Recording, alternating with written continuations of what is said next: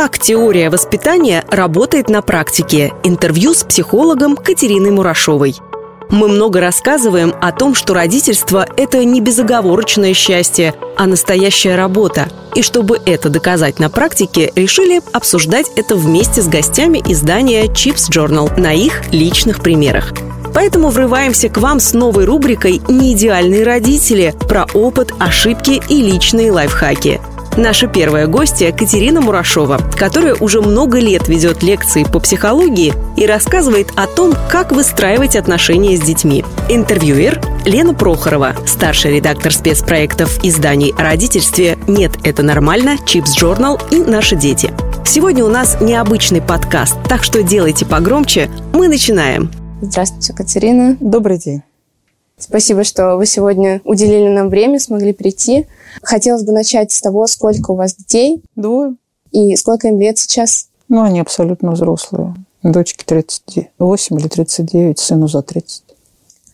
А что было основой ваших правил воспитания в начале вашего родительства? Ничего. У меня не было правил. Я потом поняла, что нужны правила. А на что вы опирались? Просто на ни на что не опиралась. Я пыталась э, искать экспертные какие-то мнения, например, свою бабушку. Но оказалось, что они неприменимы. Моя бабушка вывозила своих э, детей, тоже у нее было тоже двое, по дороге жизни во время блокады, и ее, эм, ее опыт оказался неприменим в моих условиях. А каким правилам, может быть, вы пришли со временем? Надо стараться как можно меньше врать ну, мы все врем, это нормально. Но имеет смысл при воспитании детей приложить некоторые усилия к тому, чтобы врать поменьше. Сознательные усилия я имею в виду. И мир должен быть определенным. То есть ребенок должен понимать, как все устроено. То есть, что мы делаем сейчас, что мы будем делать потом, э, какие у него есть возможности для маневра, где у него есть выбор, где у него нет выбора – за что э, лежит на нем ответственность, за что лежит ответственность на ком-то другом. То есть определенность мира. Как можно меньше вранья и определенность. Все, никаких других правил я выработать не сумела. Может быть, они есть, но, ну, в смысле, э, я допускаю, что другие родители применяют какие-то другие правила. Ну, вот мне не удалось. А вы пришли к тому, что хотите учить других людей каким-то таким маневрированием после? Вообще не пришла я к такому выводу. Я хотела и была э, исследователем. Работала на кафедре эмбриологии Ленинградского университета. Но в какой-то момент э, советская, большая советская наука накрылась рваной пилоткой, иначе именуемой перестройкой. Ну и пришлось что-то делать. Можно было уехать из страны и продолжать заниматься наукой. А можно было поменять род деятельности. Я э, предпочла поменять род деятельности. Поскольку я человек глубоко русскоязычный, и для меня было естественно разговаривать, писать, думать на русском. А вы говорите, что детей нужно воспитывать так, как удобно родителям. Угу. А как для вас было удобно? Вот, я как раз и описала, как для меня удобно. Именно к этим правилам я пришла. Э, я поняла, что очень дорого врать детям. Ну, то есть это дорого обходится всем, угу. и родителям, и детям. А, вот. Э, и я поняла, что очень упрощает жизнь, если э, мир определенен, и детям не нужно, ну, не нужно э, думать о том, что можно там урвать еще кусочек и так далее. А дорого в каком плане? Про вранье? Да. А, ты забываешь, что ты сказал дети помнят. Угу. А, вот очень часто родители даже не осознают, что они врут. Я имела в виду именно осознанность. Вот, например, у меня за спиной, насколько я понимаю, как направлены эти бесконечные технические приборы, видны игрушки, да? И некоторые дети, э, которые приходят ко мне в кабинет, они заинтересовываются этими игрушками, ну, какими-то из них, да? Угу. И когда э, родитель уходит с ребенком, родитель говорит, положи э, игрушку на место. Это игрушка из кабинета. А ребенок спрашивает, а можно мне взять с собой? Ну, забрать. А родитель говорит, нет, нельзя, это игрушка вот здешняя в кабинете. И тогда ребенок задает вопрос, а ты купишь мне такую же? И родитель говорит, да, да, куплю, пойдем. У родителей есть местная задача увести ребенка из кабинета без игрушки и без истерики. Но это вранье. Большинство моих игрушек старые. Мне их приносят на лекции. Э, ну, когда я еще доковидно я читала здесь лекции, у меня это мой благотворительный проект, я бесплатно читаю, тут да. читала. Вот, уже полтора года ничего не было. А вот. И я говорю, кому, у кого не нужны игрушки, приносите, мои дети их ломают.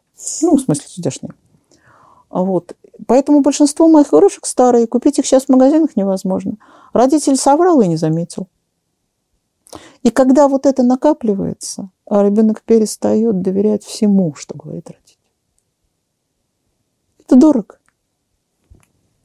А у вас были какие-то такие ситуации, которые вы помните, когда вот вы наступали на такую палку?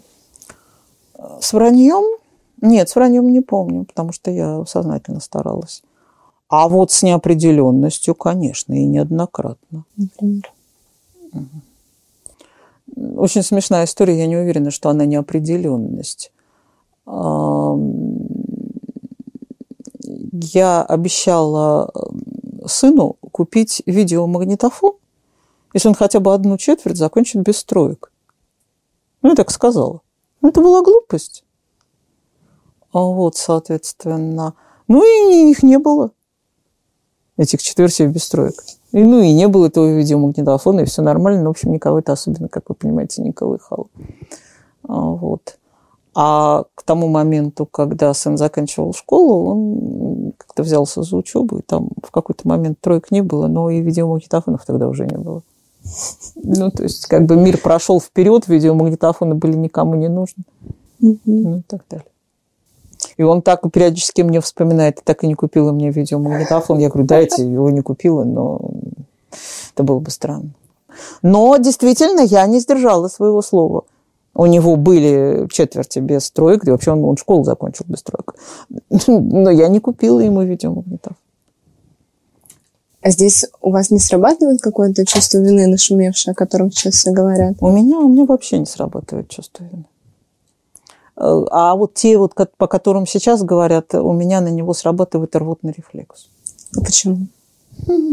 Глупость какая-то. А, то есть вы не знаете, как с ним бороться и как его преодолевать почему-то? Кого его? Чувство вины. Э, вины за что? А, за то, что не исполнил обещание ребенку, например. Нет. Вот как с таким бороться, я не знаю. Сейчас очень много пишут, рассказывают о том, что когда родители недостаточно времени как раз уделяют ребенку. Да подождите, а кто это определяет? Ну, допустим, полтора часа достаточно или мало? Им самим кажется, допустим, что они... Им самим кажется, что недостаточно. Они уделяют полтора часа, а им самим кажется, что надо, например, два с половиной. Ну, допустим. Допустим. Угу. И да. потом их просто терзает изнутри, что они что-то не додали. Потом когда? Когда дети уже выросли? Ну, да, спустя время. То есть мама ради меня обратно уже не получается? Уже нет. А, ну, тогда нужно просто наплевать и забыть. А если эта мысль э, сладкая пришла им в голову, что кажется, вот, про, вот по, по всем параметрам получается, что надо бы мне для гармоничности всего уделять ребенку два с половиной часа в день, а ребенок еще есть, ну, никуда не делся, э, то нужно не терзаться чувством вины, а начать ему уделять два с половиной часа в день. А если ребенок уже вырос, соответственно, закончил институт и уехал в другую страну, то смысла сидеть здесь и терзаться, ну, я говорю, что мне это кажется ну, просто идиотизмом. Это вот, наверное, еще одна тенденция, которая не, не очень... Нет, никакая не тенденция. Я очень хорошо помню э, своего однодворника Леву, с которым я росла. И даже у меня есть такой рассказ в интернете, описывающий его, его маму, тетю Цилю. А, рассказ называется «И повесь костюм». Все детство, Лева был музыкант, все детство, соответственно, мы слышали, ну, если я приходила к Леве, я слышала вопли тети Цили «Лева, повесь костюм». Лева был не способен это сделать, костюм везде валялся, видимо, он был один, тетя Цили его все время там гладила или что-то, Лева выступал уже, был такой вундеркинд музыкальный. А вот, и вот спустя много-много, то есть это было мое детство. И вот спустя много-много лет а, я в этом же дворе увидела окно, позвонила, и действительно была тетя Циля. Ну, а там в этом же дворе жила моя мама до своей смерти. Вот. И тетя Циля э, напоила меня чаем, рассказывала мне, естественно, только о Леве, о чем может рассказывать еврейская мама. А, вот. А я сказала, что да, я все помню, и помню вот этот повесь костюм. На что тетя Циля расплакалась. Когда я сказала, ну что вы, с же все, ну прям с прям реально там все хорошо. А вот она сказала, боже, боже, какая я была дура, какая я была дура. С Левой же так можно было интересно разговаривать. Теперь я его вижу два раза в год. А тогда он был рядом со мной каждый день. Я могла с ним разговаривать о природе, погоде, видах на урожай. Да, обо всем этом с Левой можно было разговаривать. Я знаю, я разговаривала. А Левушка так прекрасно понимал людей. Это вранье. Левушка вообще ничего не понимал в людях. А, ну, то есть от слова совсем. А я тратила время на вот эти вот костюмы. И уже ничего нельзя вернуть. Так что не надо говорить, что это какая-то современная тенденция. Было всегда и будет. Было всегда, да, да, да, было всегда. Но, но если ты поймал это не когда Левушка композитор в Соединенных Штатах, а когда это у тебя вот он здесь, и ты обнаруживаешь... То есть если это поймано в процессе, когда Левушка еще мальчик, угу то нужно не испытывать чувство вины, а немедленно прекратить говорить про костюм. А у вас никогда такого не было? Чего? Вот такого ощущения, что вы что-то, ну, что вы Конечно, мало... конечно, был. Я же живой человек, я прекращал. Ориентир на удобство родителей, он не может как-то привести к эгоизму у детей? А, матери нужно работать. Она отдает ребенка в ясли. Угу. Здесь речь, в общем, не совсем о желаниях. Здесь речь идет об удобстве. Матери удобно, когда ребенок целый день в яслях, угу. а она имеет возможность работать и зарабатывать деньги. Ей так удобно. Мы говорим об удобствах, а не о желаниях. Иногда удобства совпадают с желанием. Угу. Мне удобно делать вот это, и я этого же и хочу. Это классно. А вот иногда нет. Когда родители э, думают больше о том, э, что им удобно, а не то, что удобно ребенку, не может ли он вырасти из-за этого эгоистом? А не может, потому что родители не знают, что удобно ребенку. 27-летняя женщина не может э, никаким образом попасть вот в состояние двух с половиной летней девочки. Она не помнит себя в этом возрасте, она не может у нее спросить толком, а девочка ей не может ответить. Поэтому идея «я делаю как удобно для моего ребенка» – это вранье и проекции. Поэтому нет, не может. Это перенос ответственности. Ну, почему вы так сделали? Это я сделала ради ребенка. Чтобы ему было удобнее. Нет, это ты придумала, что ему так удобнее. А как это вообще может повлиять э, на детское восприятие мира потом? Что такое это? Такой подход к воспитанию. Только положительно. Угу. Ребенок вырастает в мире, где э, на нем не центр... мир на нем не центрируется, и он понимает, что для того, чтобы э, мир им интересовался, мир давал ему что-то. Ему нужно самому работать, ему нужно самому э, интересоваться теми людьми. Э, в общем, короче, нужно развивать эмпатию, нужно развивать э, человекознание, нужно развивать собственную адаптивность, а, а также интеллектуальные возможности. Тебе ничего никто не принесет и не положит на блюдечки работай, и на блюдечке будет вкусненькое. А у вас не было никогда таких ситуаций, когда ваши дети просто говорили, я хочу вот так вот, и все по- по-другому нет, устраивали? Да, конечно. А как с таким? Я, я соглашалась. То есть, если, соответственно, ты хочешь вот так, Ну, например, мой сын выбрал неожиданную для меня профессию. Ну, прям совсем неожиданную. Мы с мужем оба были биологи. А, вот, а сын выбрал профессию шоу и массовое зрелище. Организатор шоу массовых зрелищ. Ну, это было совершенно перпендикулярно моему жизненному опыту. Я представляла себе только бег, организацию бега в мешках в санаториях. Ну, то есть просто... Но он сказал, что только это. А что тут, собственно говоря, можно сделать? Я сказал, окей, будет так. А если говорить, когда они вот маленькие совсем? А дело в том, что он был маленький. Он первый раз об этом, ну, как бы сформулировал это, когда ему было, наверное, года четыре. И прям пришел в конце к этому? Сейчас работает по специальности. Удивительно. Да, но для меня это было совершенно вот перпендикулярно всему, что я знала. То есть он в четыре года он сказал, что он будет клоуном, он будет развлекать людей, соответственно. А, и я спросила, нормально ли, правильно ли он понимает, клоун – это тот, над кем смеются. Действительно ли это то, чего он хочет? А он уже как бы прям работал клоуном. А, то есть э, везде, куда он попадал, он начинал развлекать детей. А вот он сказал, что да, я говорю, тебя никак ну, не смущает вот это, то, что он тобой смеется. Он говорит, да, меня это не смущает, наоборот, мне это нравится. А когда я спросила, почему, он сказал, потому что когда люди смеются, они не могут драться. Хороший аргумент. Да, я, я тоже признала его хорошим. Вот. А что вам помогает принимать какие-то спонтанные, неожиданные вообще решения детей?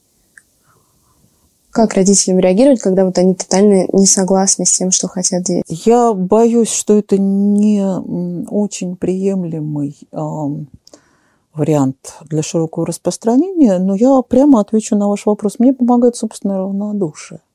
Я довольно флегматичный и эмоционально сниженный человек. То есть и никогда не была другой. Я думаю, что и столько лет оставаться в профессии без профессионального выгорания, ну или там с такой степенью профессионального выгорания, что это не препятствует продолжению работы. Э, и вот, собственно говоря, принятие э, вся, всяческой там, инаковости, другого мнения и так далее, э, мое равнодушие.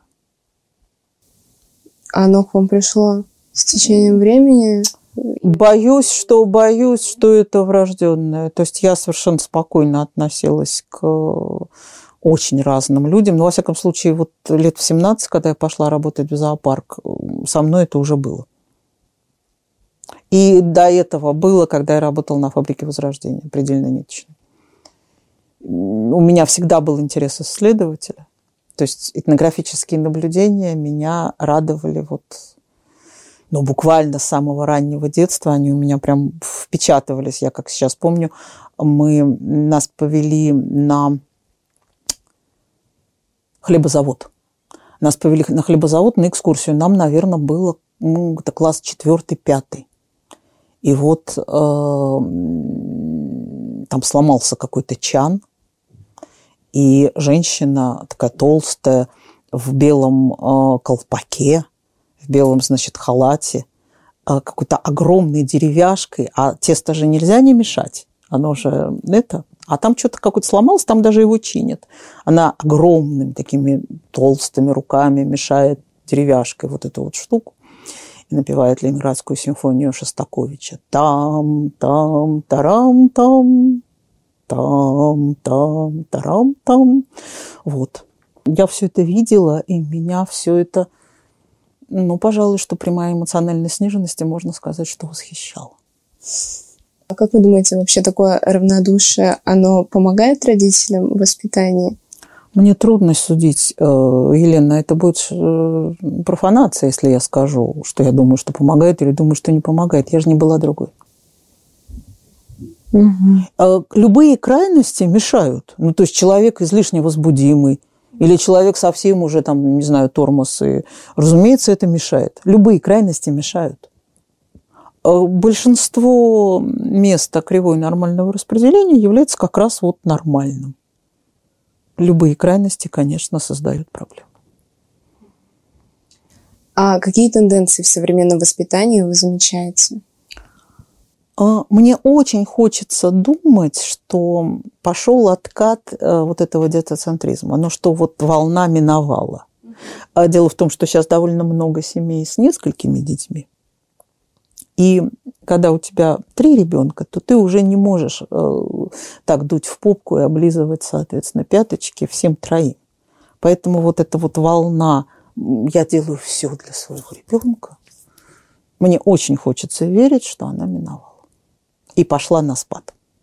То есть у меня ощущение, что пик ее был накануне э, пандемии.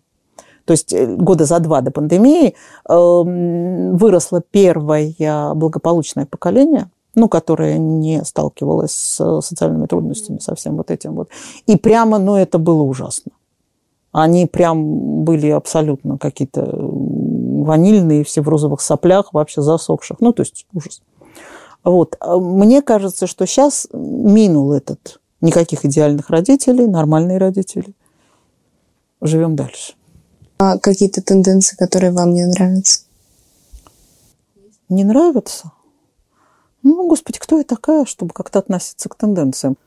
Детей так много развлекают, что они после окончания детства продолжают ждать, что мир будет их развлекать. Они просто не знают другого. То есть они не знают, что чтобы у тебя на блюдечке что-нибудь получилось, надо поработать. Ну, то, о чем мы уже сегодня говорили. Они ждут, что их будут продолжать развлекать. А как учить ребенка? Развлекаться самостоятельно и проводить время самостоятельно?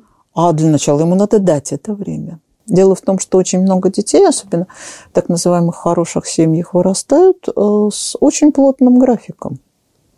Да. Они учатся, делают уроки, посещают дополнительные кружки или секции, или проводят культурный досуг с родителями, или с, где их тоже развлекают. Ну, то есть они там выступают потребителем, они ходят в театры, в музеи, на выставки, ездят там, я не знаю, плавать с дельфинами и кататься на горных лыжах.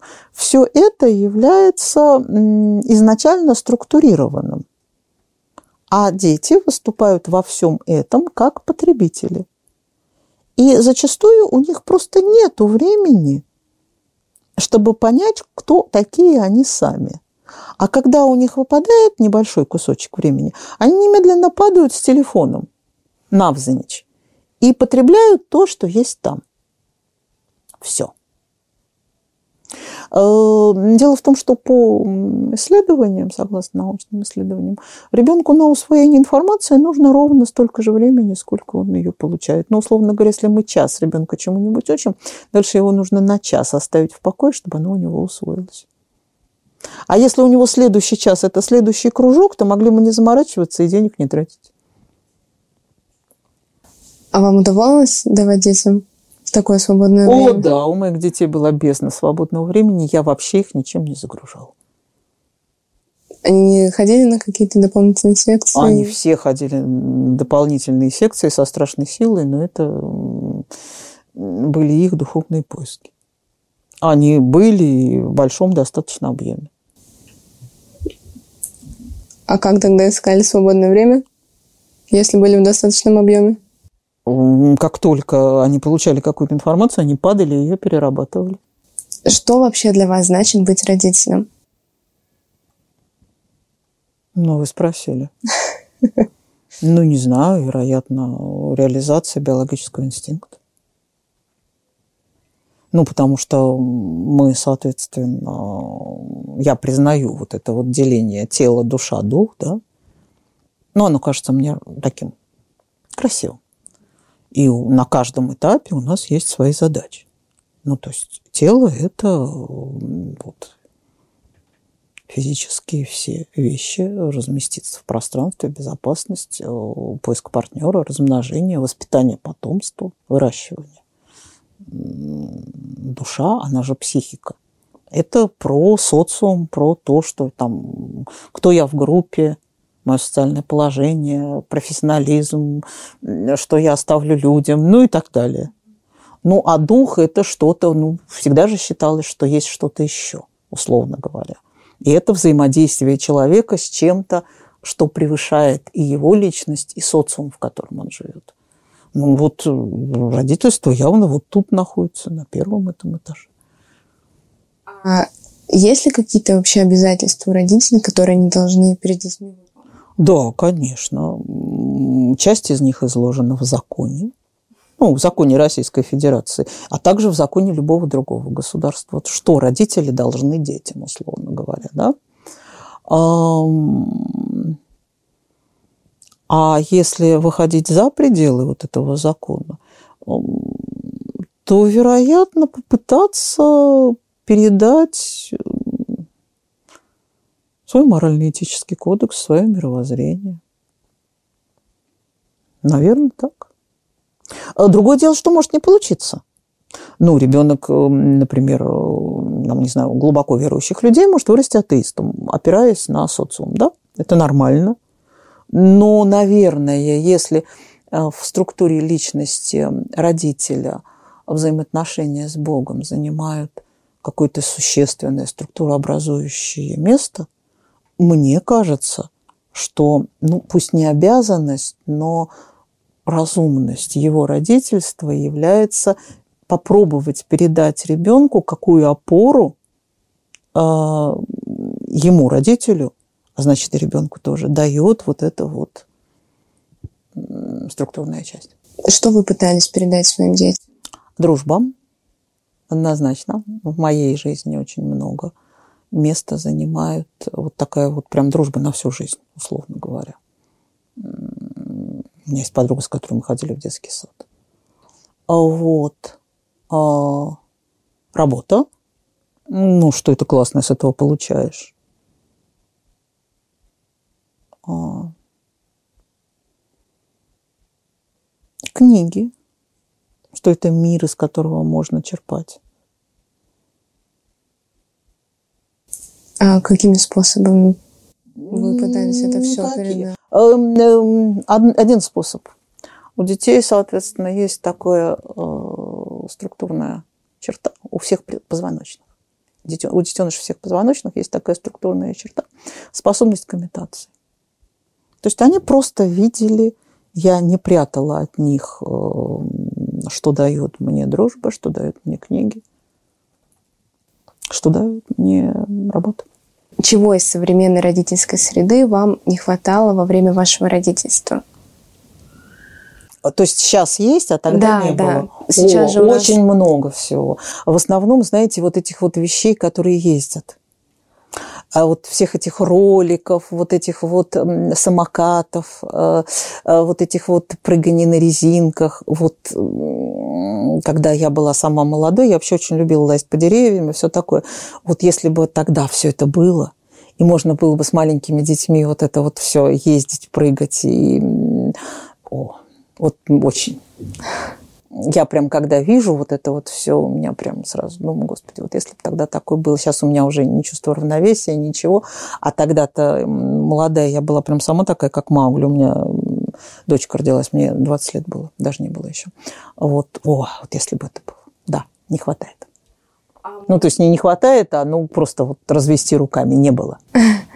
А еще, может быть, каких-то образовательных вещей. То есть сейчас у родителей э, очень много литературы, очень много лекций, э, очень много информации. Нет, вот этой хрени мне никогда не было нужно. Ну, у меня был доктор Спок вообще, и его мне было не нужно. Э, конечно, то, что сейчас можно прослушать э, лекции по, допустим, антропологии, про э, фильмы BBC про природу. Это просто, это просто космос. Э, какие-то там анимации, что-то про рождение Вселенной. Конечно, я с удовольствием просмотрела бы это с детьми вместе и вот восхититься этим. Конечно, это да, это а как вы думаете, то, что сейчас появляется много информации именно о родительстве, о том, как правильно быть якобы? Закопать. Большую часть этой... К сожалению, нет никакой возможности закопать 99% и оставить одно то, что более или менее ничего. На Медне вот буквально два дня назад ко мне приходила женщина в абсолютном неврозе, просто отъехавшая, ну, совсем отъехавшая, ну, совсем-совсем. А, и говорит, вы знаете, я к вам пришла, вот у меня дело даже не в том, что я вот прям совсем почти невменяемая. Я хотела с вами посоветоваться, как с профессионалом, я собираюсь вести блог про родительство. Как вот детей пеленать, там еще что-то такое с делать. Я говорю, а лечиться? Нет? Она говорит, вы знаете, я думаю, это мне поможет. Я говорю, ну, у вас много там таких. Может быть, поможет. А как родителям не потеряться в потоке? Невозможно этой? не потеряться. Лучше держаться подальше от потока. Ну, как можно, соответственно, выжить в горной реке? Лучше в нее не прыгать. Ну, вот, понимаете, однозначно. То есть, если есть возможность в нее не прыгать в горную реку, угу. То лучше в нее не прыгать. То есть лучше просто идти? Идти своим путем, держаться, соответственно, поодаль от всего этого мутного. Сейчас он уже прям совсем мутный. Ну, то есть там, э, разумеется, я не хочу сказать, что там нет умных людей, которые говорят вменяемые, эм, полезные даже для какого-то вот родителя вещи.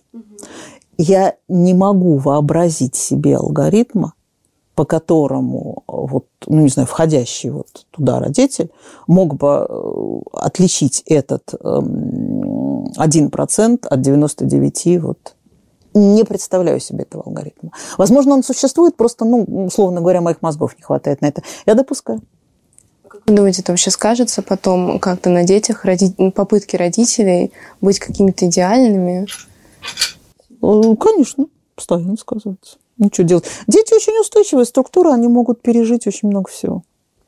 Ну, то есть ребенок может вырасти на поле боя и, в общем, ну, как бы вырасти полноценно. Вот, дети очень устойчивая структура, они очень много всего могут пережить, в том числе и увлечение родителей психологическими передачами. Да.